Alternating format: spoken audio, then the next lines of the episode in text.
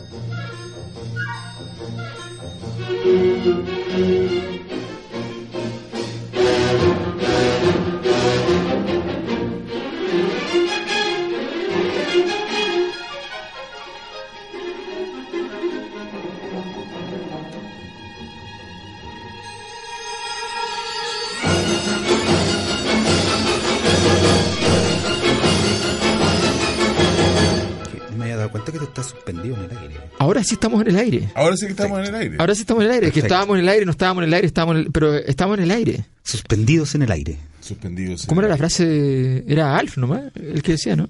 Estamos al aire, Willy. Gritaba. No, eh, eh, de 31 minutos. Cuando te decía, estamos al aire. Era. No, está bien, sí, es cierto, es cierto. Oye, esa cosa, Murió. sí, bueno.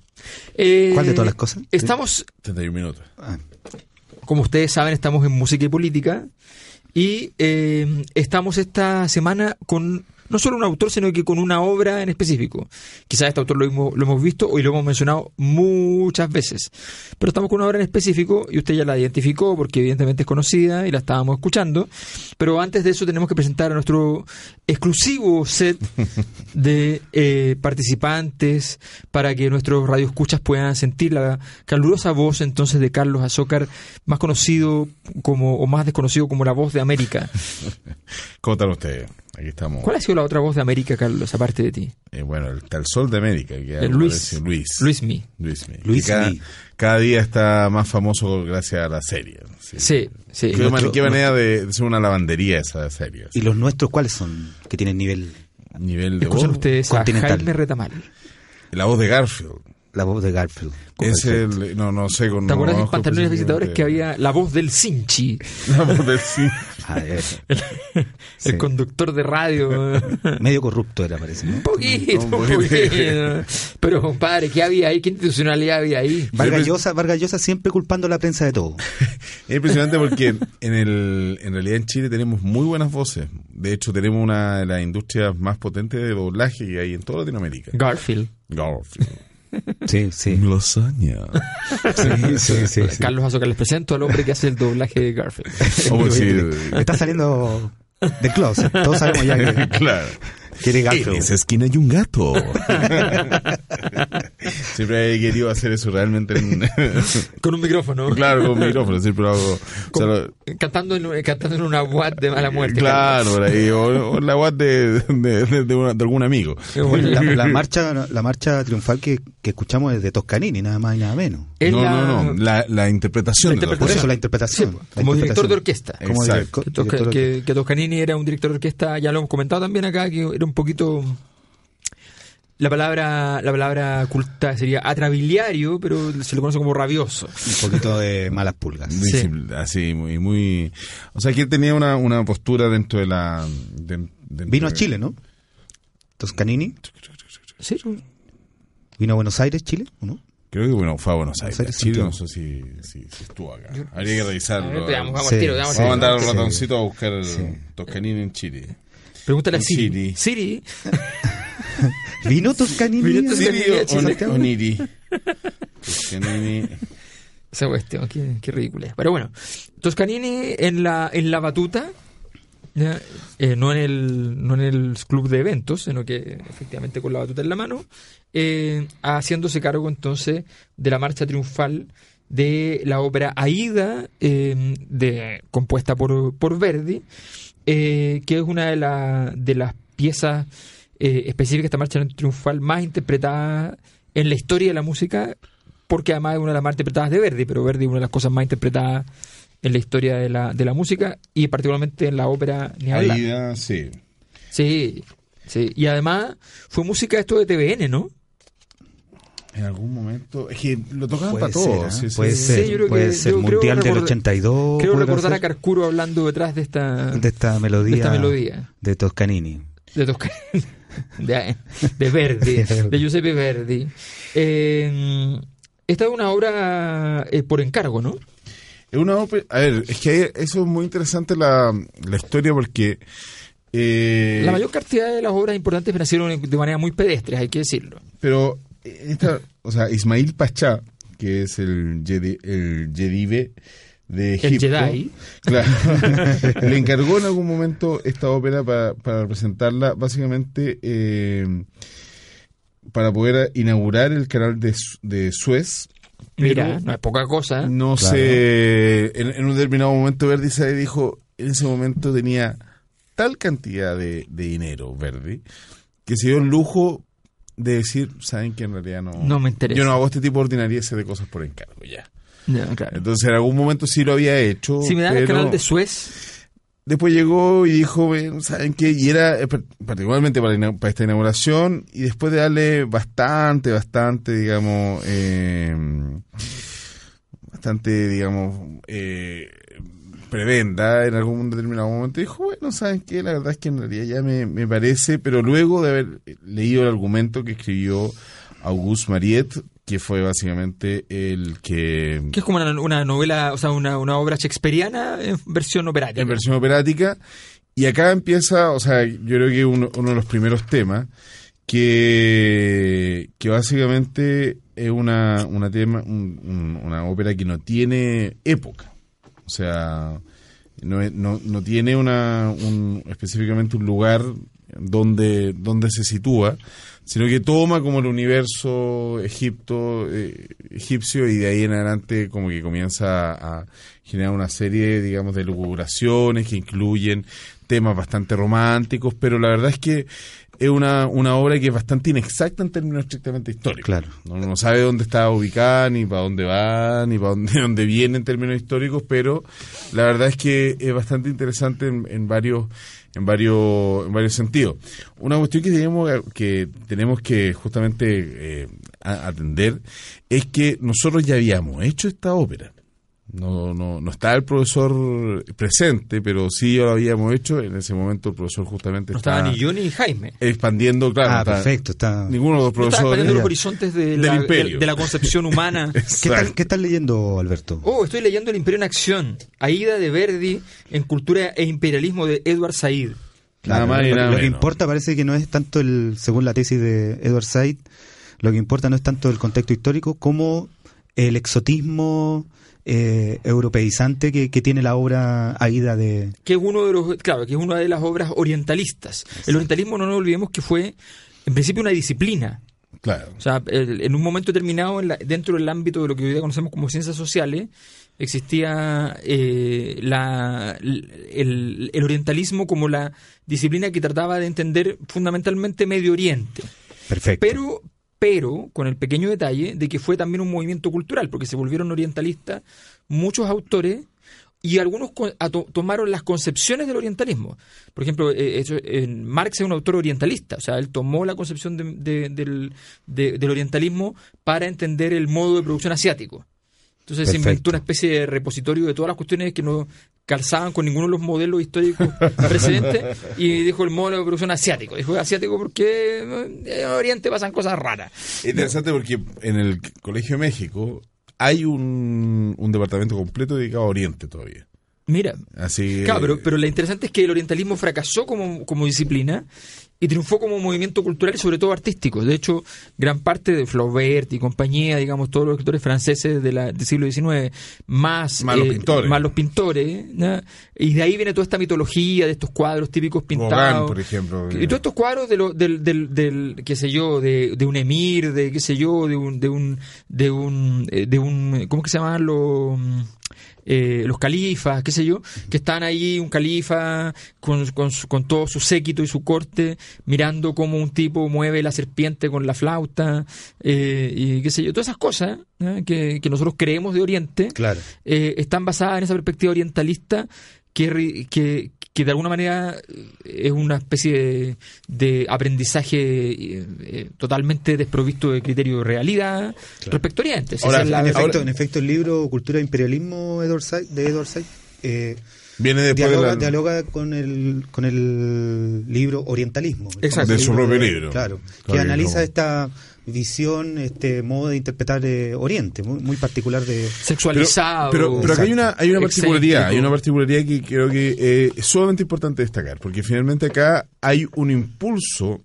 para que finalmente se retrate eh, Oriente desde los ojos de Occidente, pero dada por un oriental. O sea, es justamente el primer mandatario específicamente de Egipto el que encarga una obra a Occidente Sí. y que justamente en Pero ese ese era sentido un, llega... un procolonialista. sí. No, pero el- Apuesto que era católico. Vamos, vamos a ver. Vamos, No, a, ver, veamos, vamos a ver. no, Vamos a ver. Vamos no. a ver. Biografía de, de Pachá, me da el nombre que Era- eh, de restaurante, de restaurante. Católico y pro Vaticano. Lo que sí sabemos es que es corrupto. Y No, que- bueno, pero eso. Ya, pero. Presidente no corrupto. A ver. Vamos a, vamos a hablar de Bolsonaro. a Vamos a hablar de a ver, Bolsonaro. Eh, ya. Eh, pues ya te lo que está pasando en Brasil, hay que decirlo, ¿no? Eh, hablando de imperio. No está pasando nada en Brasil. Nada. Nada, ganó, ganó. La negación, la negación así, no, no, la negación. ¿Qué Brasil? ¿Qué es eso? no, pero evidentemente eh, el- la, la perspectiva orientalista, de hecho, fue tal el movimiento de interpretar Oriente de esa manera que eh, eh, hubo un importante intelectual francés que tomó la decisión de escribir un libro que se llamaba Las cartas persas que era una forma de, de reírse de esa mirada europea sobre Oriente y decir, pero a, a ver, escribamos, ¿qué dirían los persas si llegaran a París? Y cómo ridiculizarían todo lo que ven en París a partir de su propio criterio. Claro, claro. Entonces, como, como me acuerdo, una- en un, como Emmanuel Carrer, un gran escritor francés, contaba que él nació en Rusia, e hijo de una rusóloga muy importante, entonces eh, le tocaba conversar mucho con gente normal en Rusia. Sí. Entonces él les explicaba, le decía, pero mira lo importante que, que es que nosotros en Francia tenemos multipartidismo y muchos partidos, y, y tú puedes elegir a cualquiera. Y la gente lo miraba con cara así como, pero eso es una orgía. No, por, por favor. No se puede. Gran autor Emanuel Carrera. Sí, bueno, bueno. O sea, igual premio, premio concurso. Premio concurso, sí. Vea, eh, lean, bueno, hay varias cosas, pero Limonov es una cosa así sublime. Yo creo que lo más interesante, claro, de este, de este gesto es la- el reconocimiento de un otro que te permite en última instancia constituir una propia identidad. O sea, y para poder... eh, el gesto es definitiva y, y es una cuestión que en la ópera se da sumamente, eh, de, manera, una- de manera muy recurrente.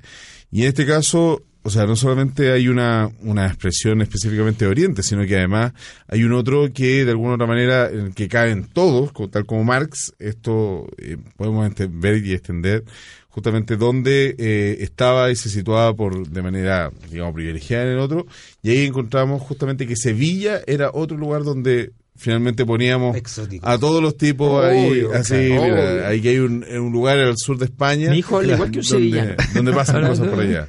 Entonces, Argo, todas esas cosas. es como escuchar a, a, a Camarón. Eh, a Camarón. Oye, pero escuchemos, mira, para que veamos, estas cosas son todas nacionalistas. Oh, patria mía. ¿Con qué versión nos vas a engalanar? eh? Eh, vamos a escuchar Una versión exótica. una versión sumamente exótica, es que es nada menos y nada más que Leontine Price, que en realidad es una cantante afrodescendiente y la verdad es que por todos los críticos es considerada la mejor intérprete justamente del papel de Aida. Mira. Realmente quiero que... También es exótico ver eh, el papel de Aida interpretado por una afroamericana. O sea, es exótico en la medida en que, digamos, por el estándar que se estableció, pero si uno va a la partitura y va a la historia propiamente tal, no es exótica en la medida en que ella era una persona, era una, una, una princesa justamente de, de, de origen negro. Exacto. Entonces, de ahí en adelante uno dice, no, bueno, en realidad esto es lo que, lo que pasa, debería haber pasado, justamente que lo, lo interpretara gente de color. Oye, pero quiero aclarar para que, para que la gente sepa que Ismail Pachá, Ya. egipcio, así egipcio, miren.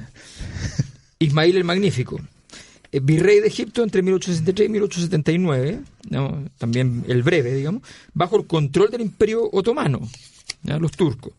Eh, formación académica en París, misiones diplomáticas en Europa, fue designado virrey y participó activamente en la gestión de la construcción del canal de Suez. ¿A quién le convenía el canal de Suez? A dividen. Su plan de unificar el Valle del Nilo era creando una nueva provincia egipcia al sur, lo que hoy día es Sudán. El sultán lo destituyó por su mala administración fiscal. La enorme deuda que ocasionó al país condujo a que los británicos ocuparan Egipto en 1882. Y emitir De volver él, de él falsa. estamos hablando. Tenía El- una- también conocido como Ismail Ponce Pachá. Bueno, entonces escuchemos eh, Oh Patria Mía, específicamente en la voz de la soprano Price. Leontine Price. Tiene un nombre interesante. Vamos a escucharlo. Acá, en Música y Política.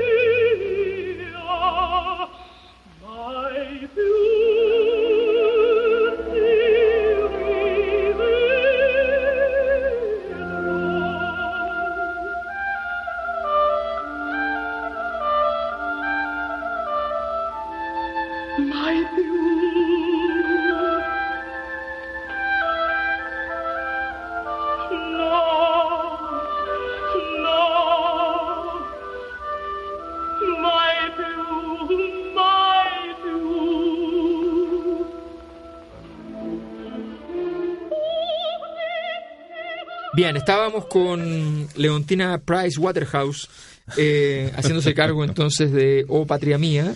Una Eh, canción muy luminosa. Una canción muy, Price luminosa, Waterhouse. muy luminosa y ominosa riman muy bien. Eh, la esta, esta ópera, Aida, es eh, en el formato de gran ópera. Claro. O sea, es una escuela más francesa. Perfecto. O sea, que tiene de todo. Que Que tiene, tiene todo- bailecito, eh, y incluso escenas subidas de tono.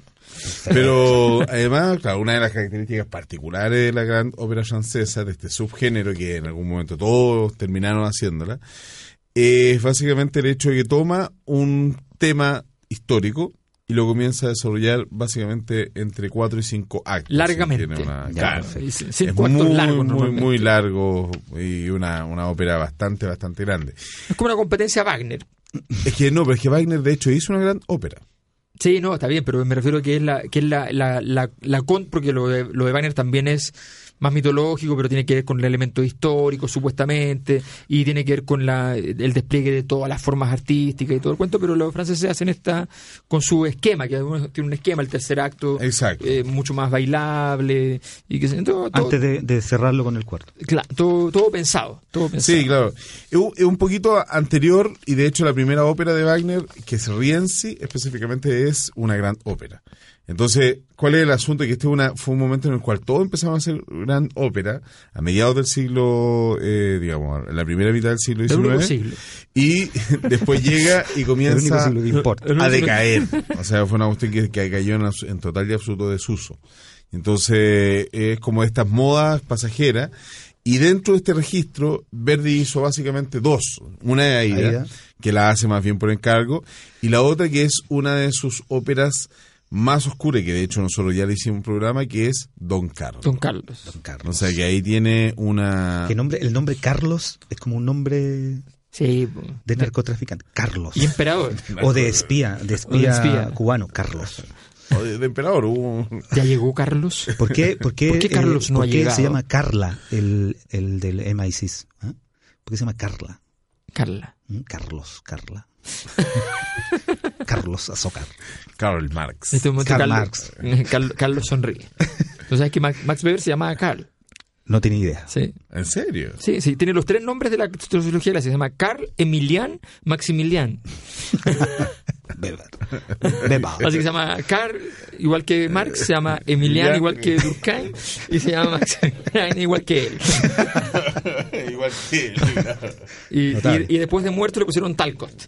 Claro. Tal como quedaste, aquí te vamos a enterrar. Así que, mm, eh, bueno, entonces tenemos esta gran ópera que, eh, que fue un éxito, ¿o no? O sea, ¿Inmediatamente hay un, o no? Hay, una, hay un, hay un Hay un problema momento- de Verdi con, en particular. Primero porque el tipo como que se sintió vendido. Después de todo, él dijo, ya me pagaron Pues mucho dinero, me pasaron mucho, mucho dinero. Ah, y eso le molestó. Y le molestó porque finalmente la, quien fue a ver La la, gran Mario ópera... Kreuzberger. Claro, era jesuita. Después de hacerlo, dice que le molesta lo que está pasando. cuando- ¿Por qué le dan tanto dinero? ¿Verdi era jesuita? ¿Quién, ¿O quién fue? ¿Quién ¿Cómo llega y le dice, molestó el dinero? El problema es el siguiente, cuando dice, ¿quién fue a ver mi gran ópera? Esta gran ópera que se- además se, se, se estrenó en Egipto. Gente banal. Y entonces, claro, gente con mucho poder, pero que hay gente que no entiende Sin nada, gusto. de, de- Nada de ópera. nada de ópera. Entonces, claro, en ese momento... ¿Dónde están debo- mis derechos? Debo decir Pásenme que, mis y hay, que hay una cuestión que no se entiende, que en ese momento, como no existía cine, básicamente la ópera era el gran espectáculo del mundo, y era el gran espectáculo donde todo el mundo iba y finalmente hacía vida social, y, uno, y era un- una, una, digamos, un espectáculo en el cual además no solamente estaba reservado para élite, sino que era un, un, un, eh, espectáculo más- más muy público. popular, muy popular. Había muchas compañías, muchas compañías itinerantes, que son las primeras que llegan ¿Qué es a lo que Chile. molestaba a Wagner? Tú sabes que a Wagner le molestaba mucho que fuera tan, tan de socializar. Claro. Por eso él, él- él- él le Así- quitó el, el acceso al teatro. claro. O sea, tú no puedes, tú llegas al teatro wagneriano y solo hay una silla. Entonces no tienes un lugar para comprar un cafecito y conversar y qué sé yo, nada. No, y- el lugar donde se hace la- las grandes óperas también es un lugar pequeñito, no es, no es Berlín, no es... Claro, no, es un pueblito. Claro, un Claro. pueblito- Pueblito. No, y además que, o sea, el- otra cosa que tiene el teatro, el teatro de Wagner, que le mandaron a, a construir además para las dimensiones de la ópera de. Wagner, es que eh, los, las sillas eran tremendamente incómodas. ¿Sabe para qué? Para que la gente no se quedara dormida. Perfecto. Si estuviera ahí aguant- aguantando las cuatro horas y estuviera, no, no, no, por más que se nivelón, acomodara, güey. claro, se acomodara, se acomodara, no pudiera. bueno, entonces Verdi estaba molesto con... Verdi, claro, y además que hay que decir otra cosa, que él había compuesto, por ejemplo, un el papel específicamente de Aida eh, para una soprano que era amiga de él y que en realidad amiga simplemente amigos, porque bueno. el problema fue que quería que el que el, el, el prometido de esta muchacha fuera el que dirigiera la obra y no la dirigió. Ah, o sea, estaba en medio de una ópera, él mismo. Verdi. Él mismo estaba en una, media de una ópera y entonces y de repente no la pudo dirigir y entonces la, la tipa tampoco quiso cantar Y no estaba, no estaba el y era la de. Sevilla para solucionar el problema. Más encima, claro, entonces de repente llegó y todo se derrumbó dentro de sí, dentro de mí, y al, y al final el tipo logró, eh, digamos, estrenarla en Europa, estrenarla específicamente en, en Italia, y ahí como que pudo hacer las paces con esta obra. Pero la, la obra se estrenó en El Cairo, ¿no? El Cairo, exactamente. Y son, y, y si uno empieza a entender, y estas son, Qué denotación al pobre Egipto, ¿eh? Qué denotación, qué denotación. qué estaban respeto. Es una pagando y ciudad todo. fascinante. El origen de todo, el origen de la filosofía está ahí. Es muy interesante lo que pasa, que pasa con Tú muchas sabes que en, cosas. cua- en la época de Platón, si tú no habías viajado a Egipto, no eras nadie. Era como York. Así. Era, no, porque era, porque era más lenización filosófica. O sea, tú, Ah. si tú eras un filósofo y no habías ido a Egipto, pero que de qué filosofía podías estar hablando y no conocías los misterios, nada, Claro. nada, tenías que ir a Egipto. ¿Eh? Eh, Es una gran ciudad también, es un... María Magdalena Por favor. había estado en Egipto. ¿En serio? Sí, San Agustín. San Agustín, de Hipona. Sí, Sí, Moreno. ¿ya? A propósito de la negritud. claro. uno de los grandes maestros de, de- de la, de la teoría, la filosofía, la teología cristiana. Le- Que le disputa, le disputa a Santo Tomás de Aquino. Sí, Están ahí- es difícil, es difícil disputarlo porque Santo Tomás es un poco voluminoso. ¿Qué diría Jaime Guzmán en un momento como este? Diría, San Agustín es de corte platónico y Santo Tomás es de corte aristotélico. Ambos están bautizados. claro. Y nosotros en la UDI somos aristotélico-tomistas. Así que no lea La ciudad de Dios de San Agustín. Oye, que escuchamos, escuchemos a Kaufman cuando tenía voz. Ay, no, aquí No, Ah, Cuando no usaba micrófono. ¿no? cuando usaba micrófono. Oh, Carlos, Carlos no puede hablar mal de la gente de la ópera. Es. No, no, si puedo hablar de gente. Deberíamos haber hecho un programa que no hicimos y que, y que ese programa. El programa que no hicimos. Sí, me interesa mucho porque El jardín de al lado. es un programa sobre La Monse- verdad está ausente. La mujer que Montserrat no fui. Caballé, La verdad, David. Ah, Montserrat Caballé. que se murió. Sí, se murió. Ah, murió. Murió. Y ella sí que era fascista. Sí, de ella sí que se podía hablar mal de muchas cosas. Sí. Una Murió, murió voz. anteayer, una cosa así, ¿no? O sea, no, ya murió hace harto tiempo. Pero como va. de mujeres fascistas está súper asociado a la época. Claro. ¿Por qué no? Pregúntale en Brasil a las mujeres. Vamos a preguntarle a todas mujeres fascistas. ¿Pero quién murió, quién murió hace poco? Montserrat Caballé. ¿Hace cuánto? ¿Tres días? ¿Cuatro días? Más, un poquito más. No. Sí, fue el domingo, el sábado de la ya, semana ya, ya. pasada. Ah, perfecto, pero no hace, un, no hace meses. no, no años. hace meses, Ah, no, pues fue la semana pasada, pues, ¿me entiendes? Sí, sí, sí. Entonces ahí la, y en realidad esa sí que tenía voz, hay que decir que no tenía, que, que no tenía mucho criterio, y una gorda simpática. Es ¿no? una gorda simpática. Una sí. gorda Era una gorda simpática. simpática. Sí. ¿Y, y qué? Son simpáticas. Una faceta fascistas, simpática. sí. Ah, Pero estamos hablando del pobre. Kaufman. ¿por qué? Bueno, Kaufman, ahí-. No nos dejemos. Vino sin- a Chile también. no- nunca olvidemos, si queremos hablar de fascistas, a una, la gran cantante chilena, Rosita Serrano. Oh, pero daba un Que le cantaba, completo. que le cantaba un programón. a Adolf directamente. Se nos viene entonces. Sí, pues, Pero no es cantante lírica, es cantante ya más bien eh, popular, digamos. Bueno. Era lírica. Era lírica. O sea, Bueno. tenía técnica lira, pero, pero su, era con su guitarrita. Pero digamos, las canciones las Bueno, pero aplaudía si no Adolf. tenía, ese Adolf necesitaba una, no tenía orquesta de cámara, algo, algo era pedestre, tenía que ir con cualquier cosa. Ay, sí, cualquier cuadradito, así. Me imagino a Adolfo con esa cosa. así, como medio- Sí. Ay, sí. Como, como Pinochet, que su gran fanatismo eran las marchas de Raevski. Ay, por Dios. Las ponía en su escritorio y se ponía a leer Ya. con las marchas de Se Raevski. ponía a leer a, A leer a Gramsci. geopolítica, geopolítica, mientras eh, veía como, como Lee se reía de su falta de conocimiento y sabiduría. Es terrible. Oye, pero escuchemos a Kaufman, que es un personaje un poquito, un tantito más elevado. No, no se está Vino a quedando Chile, sin- vino a Chile, ¿cierto? Vino a Chile, vino a Chile. Y dicen que tiene la voz quebrada. Lo que pasa es que la técnica de Kaufman es una cuestión que la cuestionan bastante. Porque dicen que tiene una voz chengolata. A Adolf Chengolata. Que básicamente... te, yo te presté los discos, Carlos, de Sí, Jonas Kaufman, ¿no? sí. Me los devolviste. Sí, te lo olvidé, te lo olvidé. Ah, te vamos a llegar a mirar. Cuerpo y fonda. Eh, pero la gracia en particular que tiene Kaufman es que, eh, o la particularidad es que tiene una voz muy, muy, muy gruesa, como ustedes puedan- pueden ver. Y la verdad es que, claro, tiene una técnica que es de un uso más oscurecido de la voz y entonces ese oscurecimiento no saben si es, eh, digamos, natural o bien es, es propio de su técnica ¿Y qué vamos a escuchar? vamos a escuchar Celeste Aida y para que ustedes, bueno, ustedes van a van a, van a escuchar la, la- la- toda la, la- la pieza, pero quiero que vean y escuchen con muy pero con muy con mucho detalle la parte final, la nota final que da justamente este tenor, que es específicamente una nota un si que todos los tenores tienen la usanza de darlo a todo lo que da, con todo el volumen, y en cambio lo que dice la partitura original y lo que hace Kaufman es un manejo de Sostenuto. un decreciendo. Ah, un decrechendo. Decreciendo y Es un sí de espalda. Pero no, es impresionante Decreciendo. cuando, cuando ustedes lo pueden Tenuto escuchar porque es decreciendo. una Tenuto cuestión decreciendo. muy, muy difícil. Así se llamaba mi abuelo, Tenuto de Crescendo. Escúchelo Yo pensé que se llamaba Barba Roja. Escuchamos a Jonas Kaufman acá en Música y Política. Kaufman.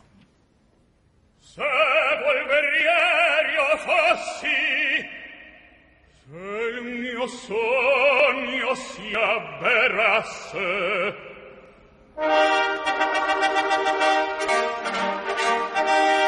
Un esercito di prodi da me guidato, la vittoria e plauso di men tutto. e a te mia dolce aida tornar di lauricinto dirti per te ho furiato, per te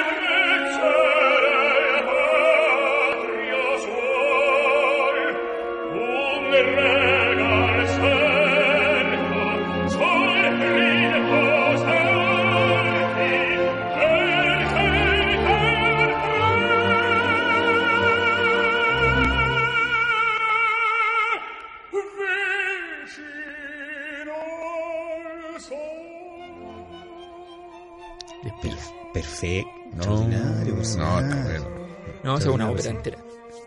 Oye, estamos de vuelta. Estábamos de Sonaba vuelta. Kaufman. Jonas Kaufman. Trata de hacer ese final, a ver. Te- te A ver, te, te- te noto cansado. Decreciendo.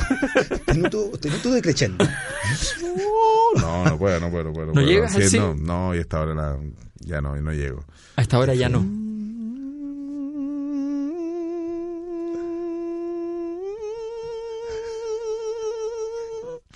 Se queda Algo, algo, rom- algo se rompió en Algo mí. se rompió. No, pero- La luz roja que había aquí, que las radios tienen luces rojas, no se vayan a confundir.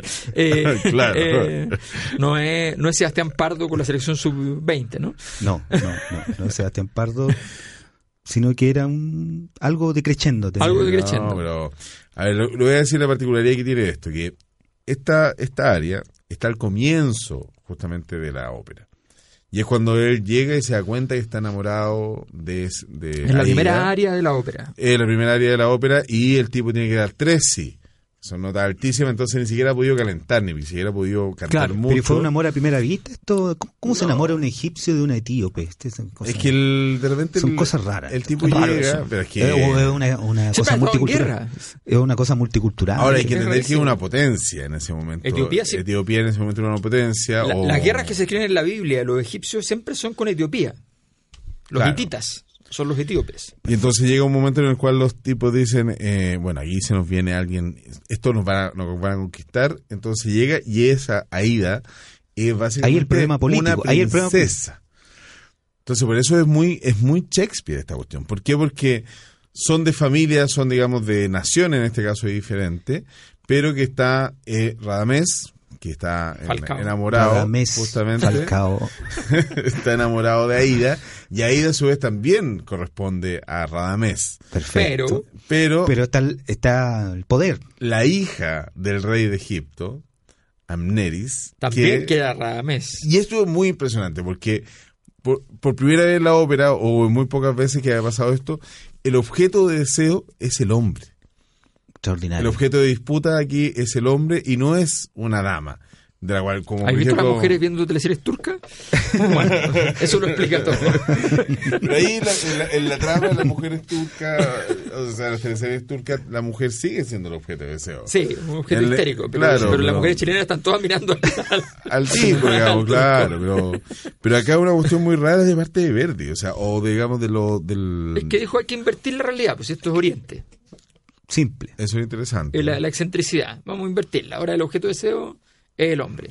Ahora, y, y la, y la confusión la produce el poder. Creen que hay poder de por medio y no, hay amor. hay amor, claro. Ay, qué horror. Siempre Pero lo mismo. pero no, Siempre volvemos pero a lo no es amor. Pero ¿por qué es No es amor, es poder. Porque finalmente los tipos dicen, o traiciono a mi patria, que este, el tipo era un general egipcio, que estaba a cargo de todo el ejército, y la otra tipa, Aida dice, yo básicamente tengo que traicionar a todo, no solamente a mi padre, sino que a todo mi pueblo, si es que me enamoro de este, de este otro... de Radamés. este otro- De estos caballeros. Y Amneris, la verdad es que ahí ya dando jugo, porque ella quería, quiere al tipo, se da cuenta que hay algo raro entre Aida y Radamés, insiste, insiste, después se escapa el tipo con la con, con, con El Aida. libreto de esta ópera, y lo entre paréntesis, Y lo perdona. Dice, Amneris en esta, en esta escena dará jugo. Claro. Cierra el paréntesis. Claro. Y la tipa empieza a transpirar así. Tercer acto. Exacto, Claro, claro. el la- la- tercer acto. esos, esos relatos que hace son muy buenos y me encanta escuchar la ópera en la Beethoven. Entonces, porque aparece este locutor que dice. Por la mañana Radamés se levantó mientras Admenis daba jugo. Posteriormente, con ánimo de conquista, Radamés le señala un punto de su falda. Claro. Escuchamos el punto que he perdido. Con Jonas Kaufman. Sin micrófono. Sin micrófono. Bueno, hay que decir que en defensa de Jonas Kaufman que tiene mucho más voz que Juan Diego Flores. Y hacemos aquí en una radio de la competencia una defensa también a que en algún momento en la historia en la radio Beethoven quisieron sacar las óperas los domingos ¿En serio? y un movimiento de operático ahí radical. Operático furioso. Lograron Operático furioso. que, que la- rápidamente las óperas volvieran los domingos. Estuvieron a punto de quemar el municipal. ¿sí? a quemarlo todo. Si se va a la ópera. Y acusamos desde aquí, además, a todas las operaciones que hace el municipio de Las Condes en contra del teatro municipal. Oh. Ah. Ya te pusiste el overol blanco. Ya me puse a quemarlo todo. No nos olvidemos nunca que, Vamos, vamos- vamos a empezar que a los hermanos musulmanes eran estudiantes. Vamos a comenzar el, el, el plan Radio Segura. Radio Segura. Radio Segura, no queremos más Radio Más Segura. radios, radios que piensan. Ni radio- Alberto Mayole con overol blanco. Claro. Oye, pero básicamente este es una, o sea, esta, esta ópera, hay que decir que tiene, que dentro de todas las óperas, tiene un, un- Tiene mucha música, ¿no? no, pero tiene un, no, pero tiene un contexto, un, un, un- un texto que es bastante coherente con respecto a lo que generalmente pasa en la ópera, es que de repente hay unos, Hay unos saltos locos. unos saltos locos y acá la la ventaja de la obra larga. La obra larga te permite evitar los un saltos relato, locos. claro, porque ahí se puede resolver el asunto. El tercero, el tercero te, te, O sea, te una ayuda a obra, tercero- piensa, piensa en lo siguiente, una ópera normalmente tiene unas 25 páginas escritas nada más. Eso es normalmente porque una página puede durar 10, 12, 15 minutos. Entonces, el- una, una ópera de, de dos horas tiene, qué sé yo, 13, 14 páginas. Claro. Una ópera de cuatro horas tiene 35 páginas. Entonces no alcanzas a de- establecer el desarrollo dramático muy bien. Entonces muchas veces, cuando tienes que acortar la obra para que tenga más público y todas esas cosas, van y dicen, bueno, se entenderá poco esto, pero hagan el salto porque no alcanzamos a desarrollar esta idea. Entonces el libretista tiene que cortar, porque el músico le dice, no, si no me voy a volver loco, porque le eh, en esta parte donde decía amor, me demoré seis minutos. Porque le puse amor, amor. Entonces, entonces, entonces, está ahí, seis minutos. De sostenuto, de crescendo. Claro, de No, y, y es un dueto. Y la otra Claro. le contesta amor. Entonces está ahí seis minutos con dos con la misma palabra. Entonces, obviamente, frente a eso, el pobre libretista tiene que le llega y le dicen, ¿sabe qué? Tiene que achicar la cuestión, porque entonces tiene que sacar la parte política, la parte intelectual, la cita a Candia, Heidegger, y qué sé yo, y, y ponerle. Entonces la besó. Claro. Y No, ahí, no, está, ahí está el talento también de ciertos libretistas que son capaces de hacer buenas elipsis Exacto. De- logrando, logrando el mismo objetivo. La conexión. ¿Quién es el libretista de esto? Nadie lo recuerda nunca los libretistas. No. Sí, digámoslo, digámoslo, digámoslo. Eh, libreto, Aida. ¿eh? No, sí, Siri, por favor, ¿qué me puede decir? Mm, Matastasio Nitetti. Antonio, eh, y el libreto italiano de Antonio Ghislanzoni, basado en la versión francesa de Camille Duloc, de la historia propuesta por el egiptólogo francés. Auguste Mariel. Claro, o sea, el libreto es de Antonio Ghislanzoni. Claro, que es un telefonito roto de, de, de- de los propios Entonces, egipcios. versión francesa de Camille Duloc y del egiptólogo francés Augu- Au- Auguste Mariette. Sí. Egiptólogo francés. Impresionante porque, a ver, por No olvidemos pa- que Egipto fue conquistado por los franceses sin una bala, solo con egiptólogos. Plan de Napoleón Bonaparte. Claro, y llegar, y, y además saqueado, porque se lo llevaron la mitad. Y la otra parte se lo llevaron los ingleses, en todo Claro. caso. Y un cañonazo. ¿Cuál es el mejor museo sobre Egipto? El Museo Británico. ¿Cuál es el mejor museo sobre Isla de Pascua? El Museo Británico. ¿Cuál es el mejor museo sobre la India? El Museo Británico. Imperios. imperialico. claro. Y ahora los No, ingleses fui- van y le dicen a los gringos, les vendo el Museo Británico. Ustedes no, No, tienen cuando, esto. cuando fui al, al- a ver el, el museo en, en el Cairo, llego, llego y entro al museo de- del Cairo y en realidad No hay nada. mejor, mejor llévenselo, llévense las cosas que quedan aquí, mejor llévenselas a Londres, porque en realidad el estado en el que estaba el museo era bien deplorable. ¿En serio? Sí. Pero estuviste ahí con la. con- En el Cairo, sí. pero con la, la. ¿Cómo se llama esa? Las pirámides. Las pirámides, sí, sí. Es muy, muy raro el efecto al, al momento de llegar a las pirámides porque tú dices, están aquí. Y no, no están. Después camina, ca- sigue caminando, están aquí, no, están aquí, están aquí, están aquí. Es, es como que si estuvieran encima de uno porque están en, un, en una especie de... De montículo. Claro. Ah, Entonces, Y son no realmente Y, grandes. y, y claro, y cuando llegas te das cuenta de que son realmente enormes, enormes. Pero Y- y aún te- así te no se ven. un efecto. ¿Ah? Y aún así no se ven antes. No, se ven, se ven, pero pareciera que estuvieran ahí. Pero muy cerca. Claro, parecieron muy cerca. Claro, pero y tú no, no caminas, están ahí. Y caminas, y caminas. Camina, camina, camina. Bajo el sol. Claro. Dando En jugo. este caso iba en una Land Rover. En Ah, una, ah, una camionetita. bueno, bueno. No, si de esas abundan, no te preocupes. sí. Es como un paraíso perdido. Sí, lo no, ves tan tremendo. cerca y lo persigues. No, tremendo, Y no lo tremendo. tienes, Carlos. Tremendo, Una utopía. tremendo. tremendo. Qué buena, qué buena. Eh, pero Bueno, para contar un poco la historia, ¿qué pasa? Este, ti- están, están estos tipas, estas dos tipas, digamos las dos con bastante poder, hijas de personas poderosas, y básicamente en algún determinado momento capturan al padre de Aida, y ahí es cuando finalmente eh, canta o Patria Mía, Que es egipcio. claro, no, no, Ah, no, perdón, es el Etíope. el etíope. Y eh, en un determinado momento los dos logran eh, salir y escaparse de la, de la digamos, del, del, del cautiverio y habiendo ganado ya la guerra y habiendo ganado justamente la batalla, eh, Radamés decide en última instancia desechar todo eso por el amor de Aida e irse justamente a Mira tú. a El triunfo o el amor. Y el tipo estaba dejándolo todo y lo pillan. Y lo pilla, que nada menos que Amneris. Y de repente Amneris. Amneris, que es una palabra griega, además. ¿Así? Claro, esa es la palabra, es, es como, o sea, tiene- me imagino que tendrá raíz griega, que es como una palabra sobre la, el recordar. Aida, Aida es una palabra árabe. Sí. Claro. Pero Amneris en un determinado momento llega y le dice: ¿Sabes qué? Yo te perdono todo. Yo voy a hacer que este juicio sea favorable a ti. El juicio de traición a la patria, traición a ti, a mí, a mí. Pero tienes que mantener con- mantenerte con mi amor. Y el Pero esa es la reunión dice- de Piñera con Trump. ¿No? ¿No, no es la, Ah, no. no es la conversación? ¿Tienes un pequeño problema con la superintendencia acá de Estados Unidos? Sí, pero No te preocupes, no te preocupes, no te preocupes. preocupes. Y es que el tipo viene y le dice, no, yo quiero a Ida. Y él dice, pero ¿cómo? Pero que eres Ya, tan ok, imbécil. O sea, no quieres a nadie porque te voy a Y no, porque... reventar en pedacitos. No, y el tipo dice, el peor castigo lo condenan a morir enterrado vivo. O sea, lo entierran- Muy egipcio. Lo vienen y dicen, Muy bueno, egipcio. ya te vamos. Entonces el tipo dice, Cuando bueno, espero, lo único, que- lo único que espero es que este, esta Aida por lo menos haya llegado a casa. Y de repente está entrando a la tumba cuando ya estaba entrenando y de repente aparece Aida que se había guardado y se había escondido en la misma tumba. Ah. Mueren los amantes juntos. Ah, pero... Muy shakespeariano. ¿no? Impresionante, Y ¿no? un poquito Sí. porno también. un poquito porno. Un poquito gore. Un poquito gore. También, un poquito Sí, gore. sí. Bueno, por eso gusta tanto la ópera. po. ¿Qué quiere Pero está ver? buena, yo creo que es ¿Qué coherente dentro de ¿Qué- todo, o sea, porque no, no tiene Y estos... cuando Aida se está asfixiando, lo, lo, lo mata para poder seguir respirando 15 minutos más. Claro, Kill Bill. Y cantan sin aire.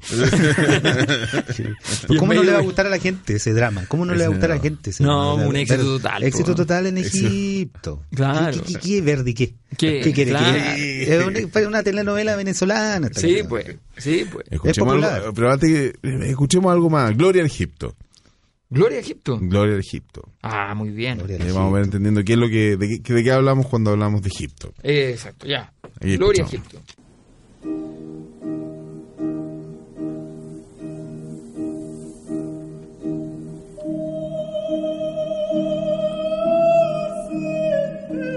Thank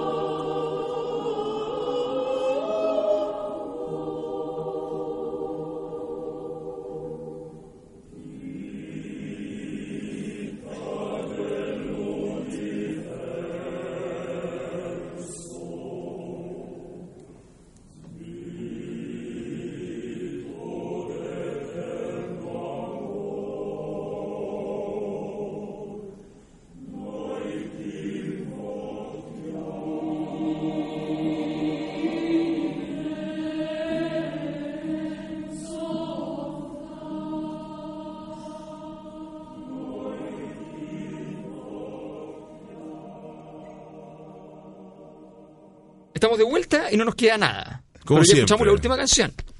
Sí, lo- claro, y tenemos una más. Porque teníamos una más, pero la, la dejamos Para para, poder cerrar. Otro día. Sí, Ah, no, no, no, ¿vamos a sí podemos ella? hablar con ella, sí. Ah, ya.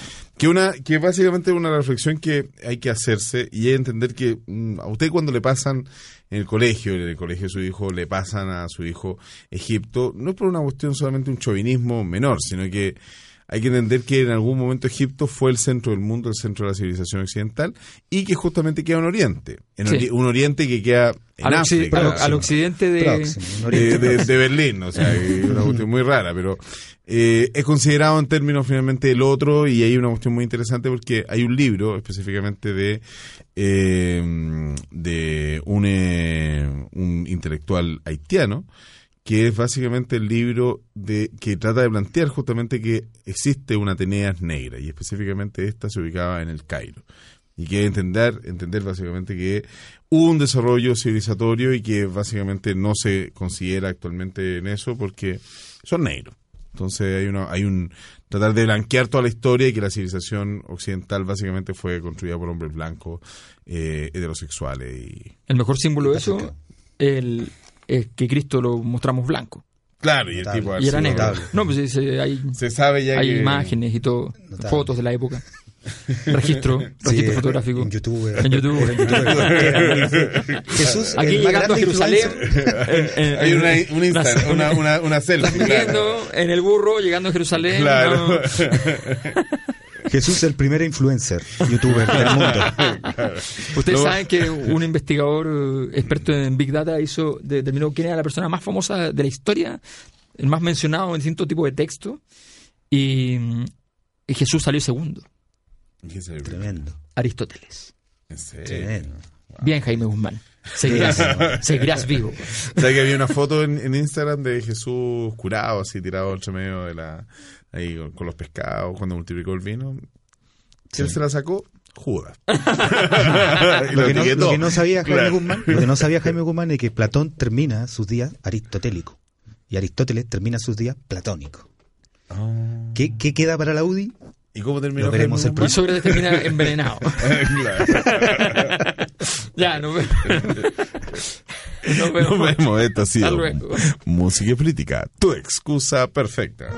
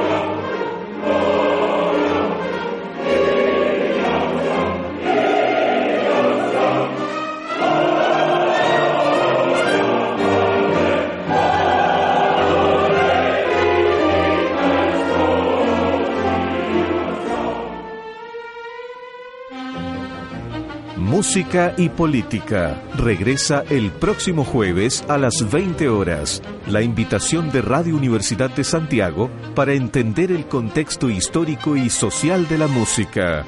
Alberto Mayol, Carlos Azócar y Miguel Farías te esperan la próxima semana.